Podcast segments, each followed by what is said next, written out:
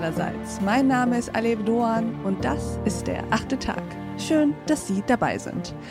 Heute unternehmen wir wieder einmal eine Reise, liebe Hörerinnen und Hörer. Eine Reise an einen Ort, der, das kann man glaube ich so sagen, relativ weit von uns entfernt ist. Und eine Reise zu Menschen, die, auch das kann man vermutlich so sagen, doch ganz schön anders leben als wir. Es geht in den Regenwald, genauer in das nordwestliche Amazonasgebiet, zu den Huhuteni. Dort war nämlich unser Gast und er hat uns Geschichten mitgebracht, die er heute mit uns teilen wird. Herzlich willkommen im achten Tag, Thomas Fischermann. Hallo. Herr Fischermann, würden Sie sich uns mal kurz vorstellen? Gerne. Ich äh, bin Redakteur bei der Zeit und ich war recht lange, von 2012 äh, bis äh, fünf Jahre später, Korrespondent der Zeit in Südamerika habe dort sehr viele Reisen unternommen äh, und bin irgendwann im Amazonas hängen geblieben. Ich reise bis heute ganz viel nach Brasilien und verbringe sehr viel Zeit im Amazonasgebiet, weil mich dort die Geschichten am meisten faszinieren. Und ich habe eben schon sehr vollmundig angekündigt, dass Sie diese Geschichten oder einen Teil davon zumindest mit uns teilen wollen aus diesem Grenzgebiet eben zwischen Kolumbien und Brasilien. Was, Herr Fischermann, haben Sie dort eigentlich erlebt? Ich habe dort eine alte Kultur, eine sehr, sehr alte Kultur kennengelernt, der Huhuteni, die eine Schamanenkultur ist. Und das stellen wir uns dann natürlich gleich vor mit äh, alten äh, Männern, manchmal alten Frauen, die äh, esoterische Dinge tun und mit den Göttern reisen und Drogen nehmen und äh, äh, seltene Krankheiten heilen und sich gegenseitig bekriegen. Und dann habe ich festgestellt, genau das machen die dort auch. Ich wollte gerade sagen, alles stimmt. Genau. Wie lange waren Sie da? Ich war immer wieder da. Ich bin mm. über vier Jahre hinweg, viereinhalb Jahre hinweg immer wieder in das Gebiet gereist, äh, mal zwei Monate lang, mal nur drei Wochen lang und ähm, habe dort immer weiter vertieft, was ich rausfinden wollte. Und wie viele Menschen zählt dieser Stamm der Huhuteni? Das ist nicht ganz klar, ehrlich gesagt. Es gibt ein großes Volk, äh, dem die zugeordnet werden, die Baniwa. Die haben ca. 30.000 äh, Mitglieder heute noch. Das ist aber, diese Zählungen sind sehr, sehr schwierig. Die Huhutini versuchen, äh, sich gerade abzugrenzen vom Rest dieses Volkes und umfassen ähm, vielleicht mal so 200, 300, 400 Leute im engsten Kreis, die mhm. Schamanenkultur. Und Sie haben ja insbesondere eine Beziehung zu einem Schamanenlehrling aufgebaut, zu Juliferi Huhuteni. Spreche ich den Namen eigentlich richtig ja, aus? Juliferi. Das sind alles solche komischen Konsonanten, die so ein bisschen zwischen unseren Konsonanten okay. liegen. Ja. Hm.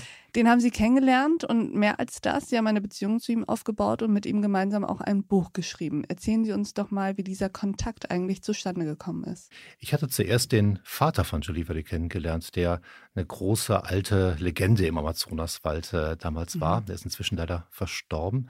Er war fast 100 Jahre alt und war der letzte große Jaguar-Schamane vom Volk der Baniwa. Das heißt, er hatte die höchsten Weihenempfang äh, der Götter dort. Er konnte Geisterreisen durch die Zeit unternehmen, Seelenreisen in andere ferne Orte unternehmen Wahnsinn. in der Kultur dort. Ich spreche aus, der, aus dem Selbstverständnis mhm. dieser Menschen mhm. äh, heraus, weil ich kann das selber alles so nicht nachvollziehen, was sie dort tun. Und er heilte auch sehr seltene Krankheiten und galt auch als großer Krieger, der mit reiner Gedankenkraft seine Feinde töten konnte.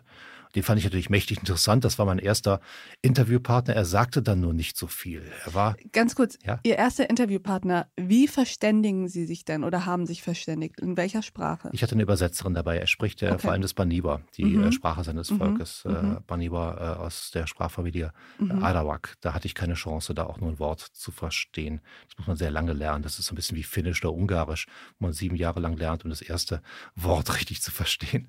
Den haben Sie interviewt? Ja. Und wie war war das so? Der sagte nicht so viel. Der, Kann ich mir äh, vorstellen. Er sagte kurze, sehr weise, sehr symbolische Sätze und äh, hat uns auch äh, wirklich sehr wohlwollend empfangen dort, hat auch eine Heilung äh, vollzogen ähm, an einer äh, Teilnehmerin meiner Expedition. Das war alles sehr interessant, aber viel konnte ich dem nicht. Was hat er geheilt? Ähm, er hat sie von, das wäre jetzt zu privat, sie hat was, okay. sie hat eine Krankheit gehabt und er hat äh, sie dieser, von dieser Krankheit erleichtert. Das war ganz beeindruckend eigentlich. Und jetzt haben Sie seinen Sohn kennengelernt. Er hat mir seinen Sohn vorgestellt, weil er merkte schon mit den Interviews, das wird anstrengend. Äh, dieser Deutsche fragt zu viel, der nervt mich irgendwann und der kommt hier jeden Tag wieder, den werde ich auch nicht mehr los. Äh, den Ruf habe ich da leider sehr schnell bekommen und da hat er mir seinen Sohn vorgestellt, äh, der ähnlich viel redet wie ich.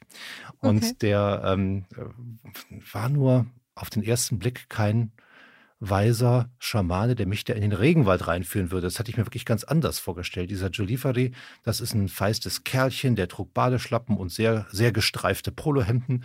Ähm, der war sehr lebenslustig, der wusste schon sehr viel zu berichten von den Zaubersprüchen und der alten Kultur seines Volkes. Aber er wusste auch genauso viel zu berichten vom sehr illustren Nachtleben der nächsten Kleinstadt am Rand des Reservats. Witzig. Dem traute ich erstmal nicht so ganz. Äh, so eine Art Brückenbauer oder zumindest eine menschliche Brücke zwischen der Kultur und der Tradition, aus der er kommt, die sein Vater für sie zumindest repräsentiert hat, klassischer repräsentiert hat als der Sohn und gleichzeitig auch mit den Aspekten der westlichen Welt vertraut. Genau. Die äh, indigenen Völker heute haben ja den Kontakt. Alle mhm. oder fast alle, mit, fast ohne Ausnahme alle den Kontakt zu unserer sogenannten modernen Kultur und wissen sich da auch sehr geschickt äh, in beiden Seiten zu orientieren. Die können auch in die Stadt gehen und dort einkaufen, verkaufen, auf dem Marktstand was aushandeln, mit den Militärs verhandeln, mit den Sozialbehörden was verhandeln, wie sie eben auch jeden Stein umdrehen können in ihrem äh, Reservat, in ihrem Schutzgebiet. Und dieser Sohn ist Schamanenlehrling. Jetzt sollten wir vielleicht an dieser Stelle kurz sagen, wie alt er ist, denn ich glaube, sonst würde das, der Begriff Lehrling falsche Assoziationen wecken. Wie alt ist der? Hm, der ist schon 61, aber mhm. so in den hm. nächsten zehn Jahren dürfte er den ersten Abschluss erreicht haben. Sehr schön, nach 70 Jahren. Ähm, wie hat sich die Beziehung zu ihm entwickelt? Das war anfangs äh, ganz schwierig. Wir haben uns so abgetastet aus der Entfernung. Der wollte erst mal wissen, ob ich vielleicht eine gute Geldquelle sei. Er hat okay. sich Geld geliehen äh, von unserem äh, indigenen Begleiter, der mir, äh, ähm, der mir sagte, das ist ganz normal. Ähm, der soll mal die Expedition vorbereiten und dann versucht er immer erst mal rauszukriegen, was hat er jetzt davon, dass da jetzt äh, äh, ein deutscher Journalist kommt und dass er den durch den Wald führt.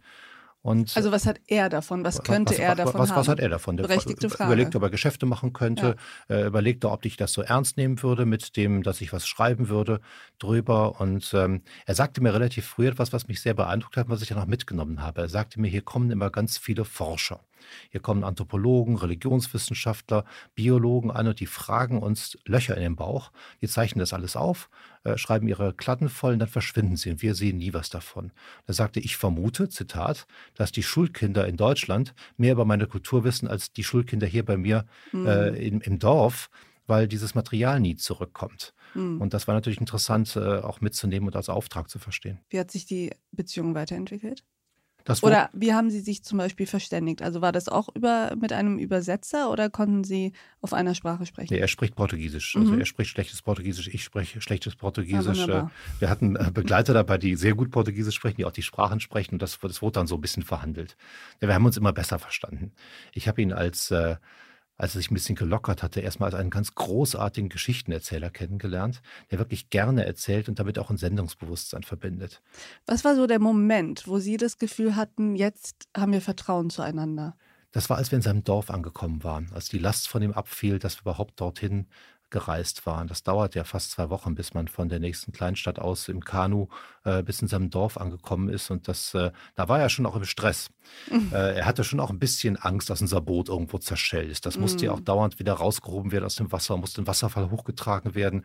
Und das mit diesen äh, merkwürdigen Leuten aus dem Westen, die nicht wissen, wie man ein Boot trägt. Er war nervös, äh, angespannt und wusste nicht ganz, wo das hinführen sollte. Aber als wir dann in seinem Dorf ankamen, als er uns stolz zeigen konnte, wo er geboren ist, äh, in diesem wahnsinnig schönen doppelten Wasserfall mitten im Urwald. Und als er dann auch merkte, wir fragen ihn wirklich ganz respektvoll immer zu seiner Kultur. Wir wollen das wirklich wissen. Wir gehen auch respektvoll mit seinen Dorfmitbewohnern um. Da ist er doch entspannt geworden, hat ist aber das Eis gebrochen.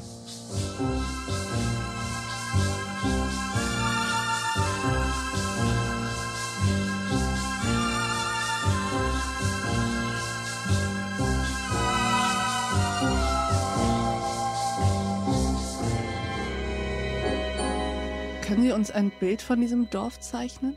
Das ist sehr klein, da wohnen 80 Leute. Hm. Äh, ursprünglich in den 20er Jahren stand da ein einziges Haus. Es war ein großes Haus, in dem da mehrere Familien lebten und in Hängematten hingen. Und dieses alte Haus ist inzwischen abgerissen worden. In den 40er Jahren kamen Missionare an und die haben um einen Dorfplatz, den sie eigentlich mit dem Zollstock ausgemessen haben, haben sie kleine Häuser errichtet. Mhm. Und äh, jede Familie sollte alleine wohnen, weil sich das andere nicht gehört. Und die Missionare kamen aus Portugal oder? Äh, die kamen aus Italien. Okay. Äh, katholische Missionare, die mhm. aus Italien kamen und haben kleine Häuser gebaut. Und äh, jetzt sieht das so aus. Es ist ein großer Dorfplatz, ein staubiger Dorfplatz, der äh, rechteckig ist. Darum stehen Häuser. Äh, am Kopfende steht eine kleine Kapelle, mhm. die weiß-blau bemalt ist und jedes Jahr wieder frisch angestrichen wird. Katholische Kapelle. Katholische Kapelle. Daneben steht ein Holzkreuz.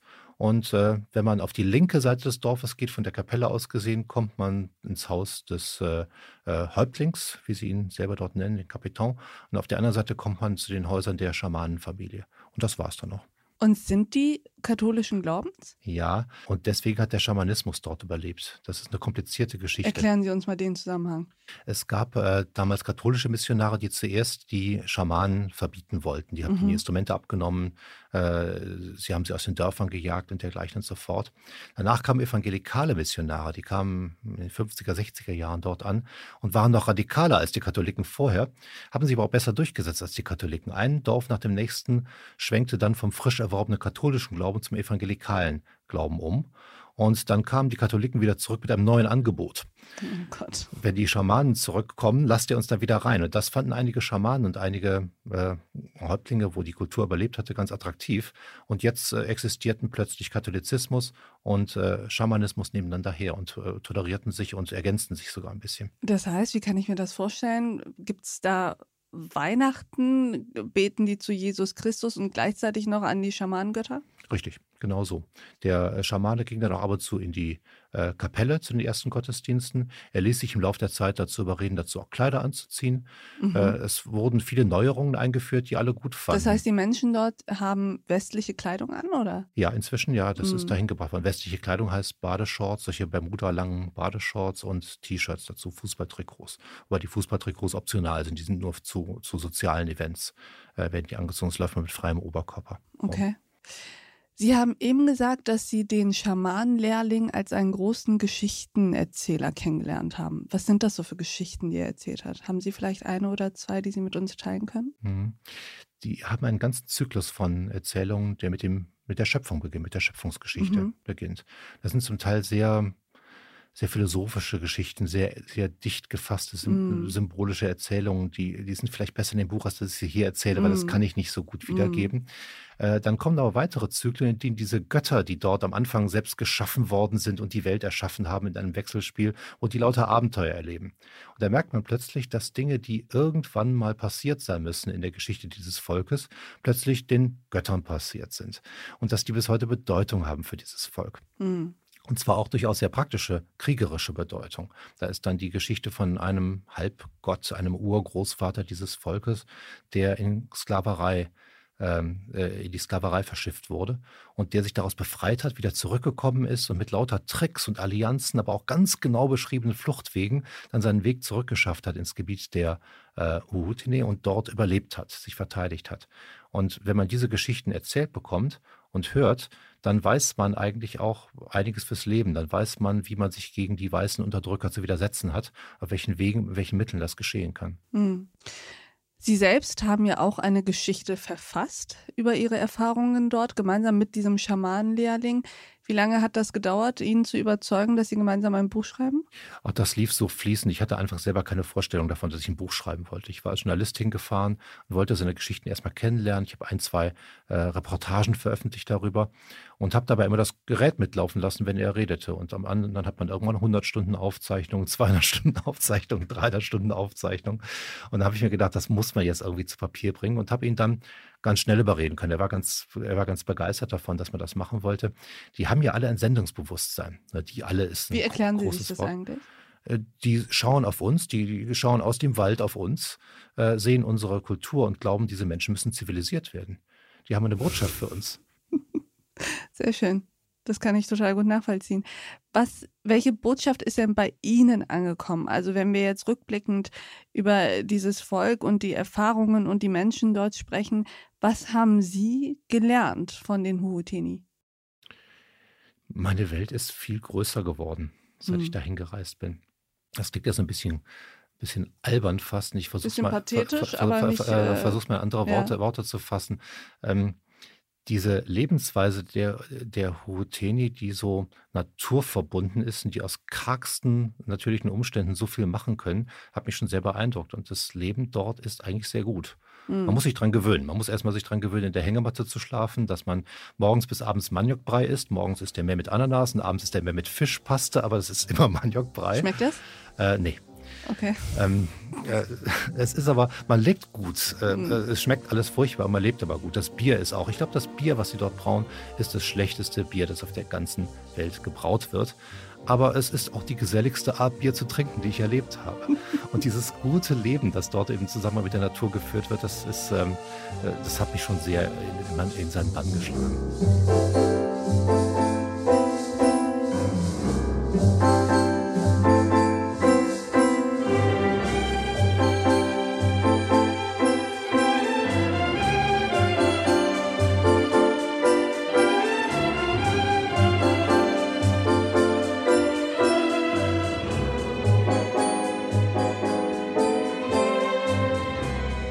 Was davon nimmt man denn dann mit nach Deutschland? Sie leben und arbeiten ja in Hamburg. Gibt es von diesen Geschichten und diesen Erfahrungen Dinge, die Sie auch tatsächlich umsetzen in Ihr Leben hier in Deutschland? Also gewisse Verhaltensmuster oder Gewohnheiten oder vielleicht sogar am spannendsten gewisse Denkmuster? Mhm. Ich habe äh, zum Beispiel gelernt, über den Schamanismus als solchen ganz neu zu denken. Bevor ich hinfuhr und bevor ich auch sehr skeptisch erstmal war, dass ich ein Buch über Schamanen schreiben würde, äh, ich nehme ja nicht mehr homöopathische Medizin äh, zu Hause, ähm, da, da braucht, brauchte es einige Zeit, bis ich verstanden habe, was dieser Schamanismus ist. Denn hier ist es so, dass wir zu schamanischen Heilern im Prenzlauer Berg gehen, vielleicht noch so und das alles ein bisschen verklärt äh, haben und das ist alles sehr esoterisch und äh, man reckt die Hände in die Höhe und ich, ich, ich mache mich da mal ganz, ganz über lustig. Es ist nicht meine Welt. Und äh, dann bin ich da hingereist und habe gemerkt, dass, als ich mit den Schamanen gesprochen habe, dass es deren Welt auch nicht ist. Sondern, was ist deren Welt? Äh, die Schamanen sind Kämpfer, sind Krieger. Der Schamanismus der, dieses Volkes und auch viele anderer kommt aus der Jagd, der kommt aus dem Spurensuchen, kommt aus dem Aufpeitschen der Krieger für die nächste Schlacht, kommt aus dem Widerstand, ist auch so eine Kommunikationseinrichtung für das äh, Zusammenschließen von Völkern zu politischen Allianzen mhm. untereinander.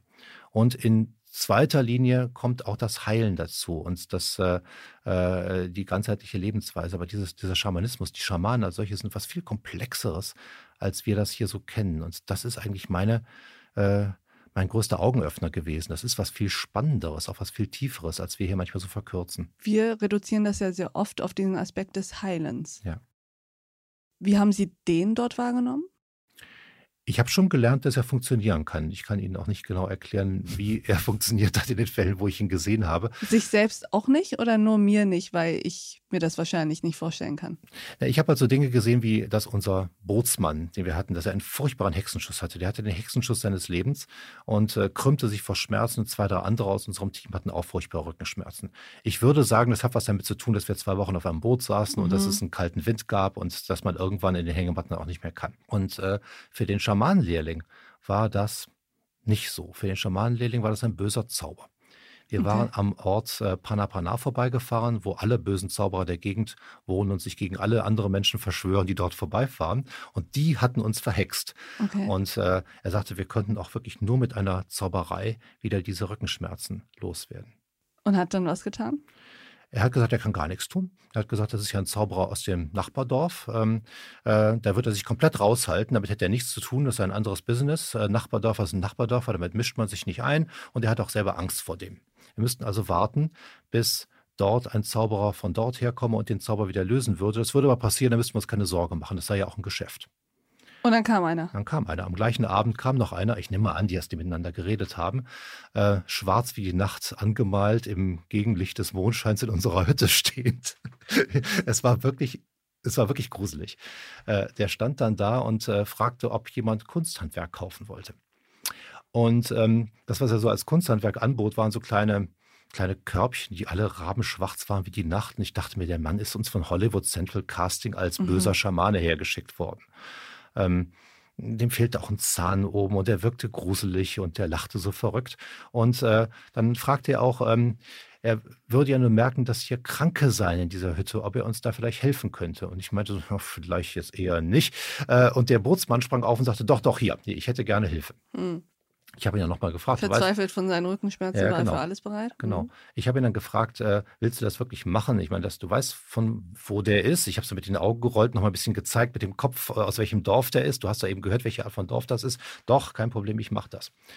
Und es hat dann keine fünf, zehn Minuten gedauert, bis äh, dieser äh, Schaman-Lehrling aus dem Nachbardorf diese Rückenschmerzen weggenommen hat. Was hat der gemacht?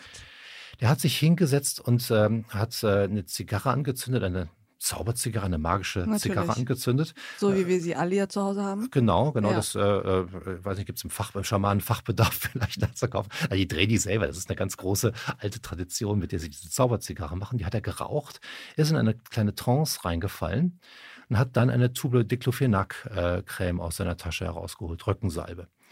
Die war schon sehr alt das ist äh, jetzt ein bisschen enttäuschend. Die hat er aufgeschraubt. Ja, oder? Ja. Aber, aber, die Geschichte geht weiter. Okay. Die hat er dann aufgeschraubt. Dann hat er den Rauch da reingeblasen in die Diclofenac-Tube, hat sie wieder zugemacht, in seine Tasche getan und das Diclofenac, das wahrscheinlich schon verkrustet und alt und aus dem letzten Jahrhundert war, das ist niemals auf dem Rücken des äh, Patienten gelandet. Es ging eher um den Geist dieser Diclofenac-Tube, der damit äh, beschworen wurde. Und da hat er den Rauch auf den Bootsmann geblasen. Er hat ihn auch, glaube ich, nicht richtig angefasst. Er hat mal über den Rücken gestrichen, ohne den Rücken wirklich zu berühren. Und der Bootsmann richtete sich einige Zeit danach auf und sagte, die Rückenschmerzen sind weg. Und da war er davon geheilt.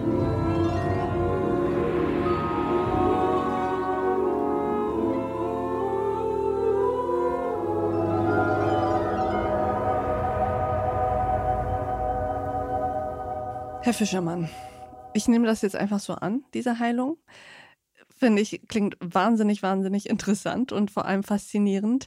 Wenn man so etwas sieht und erlebt, wie kommt man dann eigentlich nach Deutschland zurück? Ich stelle mir vor, dass die Phase der Akklimatisierung deutlich länger dauert, als wenn man sonst wo auf einer Reisedestination war. Wie lange braucht man, um sich mit dem Leben hier in Hamburg wieder zurechtzufinden? Und wie guckt man eigentlich auf sein Leben hier in Hamburg und in Deutschland und in Europa?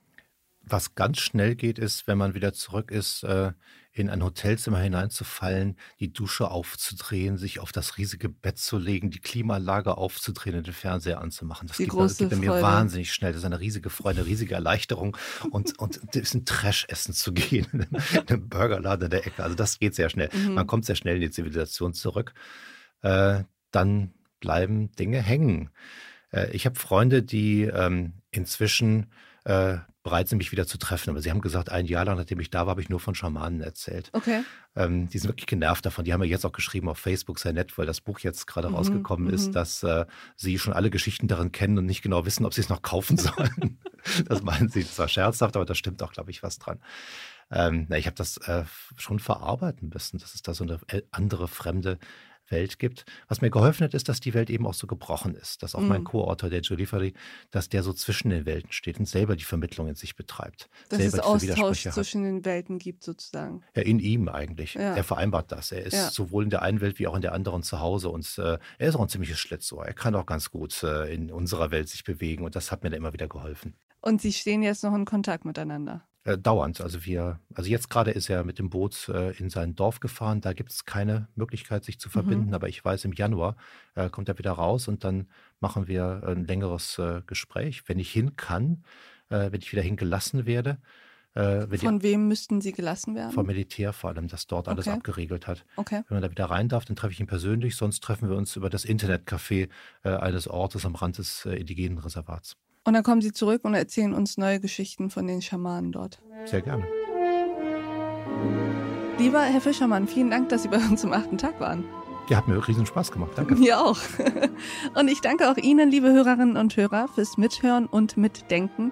Und ich würde mich freuen, wenn wir uns im nächsten achten Tag wieder begegnen. Bis dahin, auf sehr, sehr bald. Ihre Alef Doan.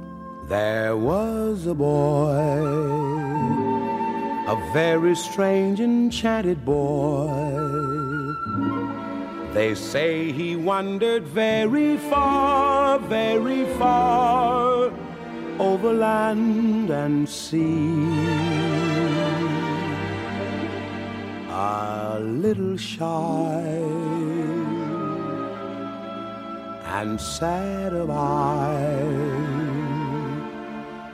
but very wise was he. And then one day, a magic day, he passed my way. And while we spoke of many things, fools and kings, this he said to me. The greatest thing you'll ever learn is just to love and be loved in return.